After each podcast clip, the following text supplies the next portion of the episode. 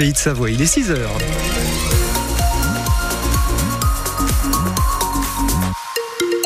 L'info du 6-9, Isabelle Godin. Un temps sec et très doux pour la saison, Laurent. Ouais, quelques voiles nuageux cet après-midi. On attend jusqu'à 18 degrés pour les maximales en pleine aujourd'hui. La route Bah, c'est calme pour l'instant. Trafic euh, fluide, hein, aucune difficulté à vous signaler. Bonne route, soyez prudents.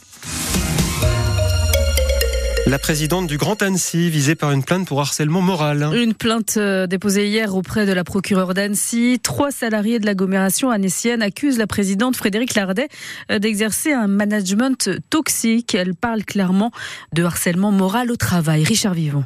Et c'est le comportement de la présidente du Grand Annecy que dénoncent ces trois cadres. Dans un document que France Bleu Pays de Savoie a pu consulter, elles parlent de pression malsaine et pathologique. Elles insistent également sur l'attitude de Frédéric Lardet à leur égard, systématiquement dénigrante et malfaisante, attitude qui, selon elles, a conduit à la mise en place d'un climat délétère au travail. Les récents burn-out de deux de ces agents ont d'ailleurs été reconnus comme maladie professionnelle. Alors ces accusations de harcèlement moral à l'encontre de la présidente du Grand Annecy ne sont pas nouvelles. Force ouvrière dénonce depuis plusieurs mois maintenant un malaise grandissant au sein de l'agglomération avec une multiplication de départs et arrêts maladie. Fin décembre, Antoine de Monton, élu de l'opposition au Grand Annecy, avait pour sa part saisi la procureure de la République qui depuis a ouvert une enquête préliminaire pour des faits présumés de harcèlement moral. Et la présidente du Grand Annecy nie en bloc ces accusations de harcèlement moral. Dans un communiqué, Frédéric Lardet dénonce une cabale et un mélange des genres qui, selon elle, relève d'un conflit purement euh, politique. La police lance un appel à témoins pour un accident à Annecy. Tôt hier matin, une cycliste a été percutée par une voiture au niveau de la place du Général de Gaulle. Il était environ 7h euh, 20. Elle a été transportée à l'hôpital d'Annecy. La conductrice âgée entre 50 et 60 ans a pris euh, la fuite avec sa Mini Cooper noire. Les policiers cherchent des témoignages. On vous a mis le numéro de téléphone du commissariat d'Annecy sur francebleu.fr.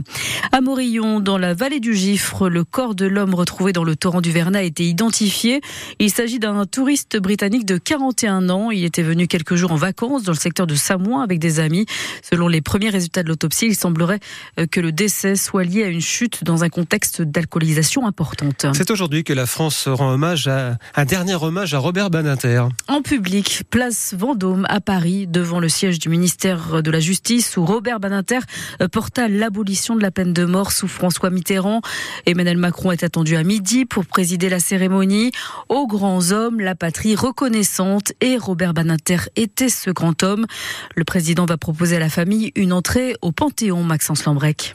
Comme si la question ne s'était même pas posée l'espace d'un instant, l'Élysée a tout de suite présenté à la famille de Robert Baninter les trois modalités possibles pour une entrée au Panthéon. En 2011, le poète Aimé Césaire a bénéficié d'une simple plaque commémorative. Il y a trois ans, l'artiste et résistante Joséphine Baker y est entrée à travers un cénotaphe, un cercueil vide. Elle repose toujours à Monaco. En 96, André Malraux y est inhumé, comme le seront la semaine prochaine Missak et Méliné Manouchian.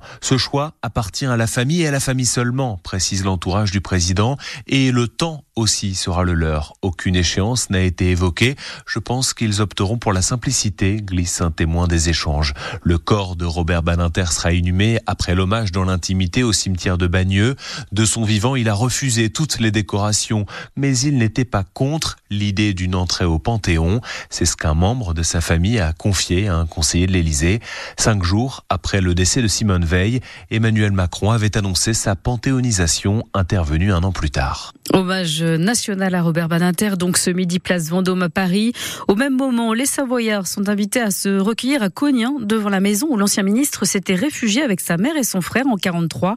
On parlera du passage de Robert Badinter qui a fortement marqué cette ville de l'agglomération de Chambéry avec le maire de Cognin. Franck Morat sera notre invité à 8h moins le quart. Le week-end s'annonce noir pour tous les voyageurs qui ont prévu de prendre un train. Les contrôleurs de la SNCF sont appelés à faire grève en plein milieu des vacances vacances scolaires de la zone C et au début de la nôtre. Ils revendiquent des hausses de salaire et une meilleure prise en compte de leur fin de carrière. Les syndicats annoncent une forte mobilisation. La SNCF communiquera ses prévisions de trafic dans la journée. Fini la hantise d'oublier ses papiers. Le permis de conduire dématérialisé se généralise partout en France à partir d'aujourd'hui. Il concernera tous les automobilistes qui en font la demande. Il apparaîtra alors dans l'application France Identité sur le téléphone. Pour obtenir ce permis de conduire dématérialisé, une seule condition, disposer de la carte d'identité électronique. Et ce 14 février, en fait, tous les amoureux. Et pour cette Saint-Valentin, on va vous raconter une histoire d'amour qui s'est transformée en success story à Chamonix, celle de la famille Snell, le spécialiste des activités de montagne. Près de 100 ans d'existence pour cette enseigne transmise de génération en génération. Aujourd'hui, c'est l'arrière-petite-fille des fondateurs, Olivia, qui dirige l'entreprise Snell. Et Marie-Ameline, tout a commencé par une histoire d'amour. Depuis 90 ans, à Chamonix, le nom de Snell est associé à la montagne et son enseigne trône en plein centre-ville, au 104 de la rue Pacaré. Oui, une évidence. Mais ce n'est pas par une ascension qu'a commencé cette histoire. C'est mon arrière-grand-père qui était américain, soldat pendant la première guerre euh, de 14-18. Olivia est l'arrière-petite-fille de ce soldat, Donald Snell, qui un jour de 1916, lors d'une soirée dansante au Majestic, tombe amoureux de Marthe de Voissou, du nom de la célèbre marque de cloches chamoniarde. Il l'a demandé en mariage et ils ont traversé du coup l'Atlantique pour aller se marier là-bas et ensuite ils sont revenus. Et ont ouvert d'abord un magasin d'antiquités qui très vite, parce que ses propriétaires étaient anglophones, s'est rempli de piolets, cordes et crampons. C'est vraiment de là qu'est né le magasin de sport, c'est qu'il y a eu tous ces Anglais qui sont venus euh, ouvrir des voies. Et c'est comme ça, je pense, qu'il y a eu euh, l'expansion de toute cette communauté à Chamonix et c'est ça qui nous a, nous, transformés. Quoi. Quand il a été créé justement l'Antiquité, ça faisait 50 mètres carrés. Aujourd'hui, on est à plus de 1000 mètres carrés de surface de vente. C'est pour ça que c'est un vrai labyrinthe parce que tout a été racheté petit à petit par les générations. Donc c'est ça aussi qui raconte un peu l'histoire. C'est chouette. Et ce n'est pas fini puisqu'avec Olivia, la quatrième génération de Snell ouvre un nouveau chapitre de cette aventure familiale. Marie-Ameline sur l'aventure Snell à Chamonix. Un mot de foot avec le retour ce soir de la Ligue des Champions au Parc des Princes, huitième de finale aller, PSG Real Sociedad, c'est à 21h. Et puis en biathlon, nouvelle médaille pour euh, Julia Simon mondiaux en République tchèque. La biathlète dessaisie décroche le bronze sur le 15 km individuel.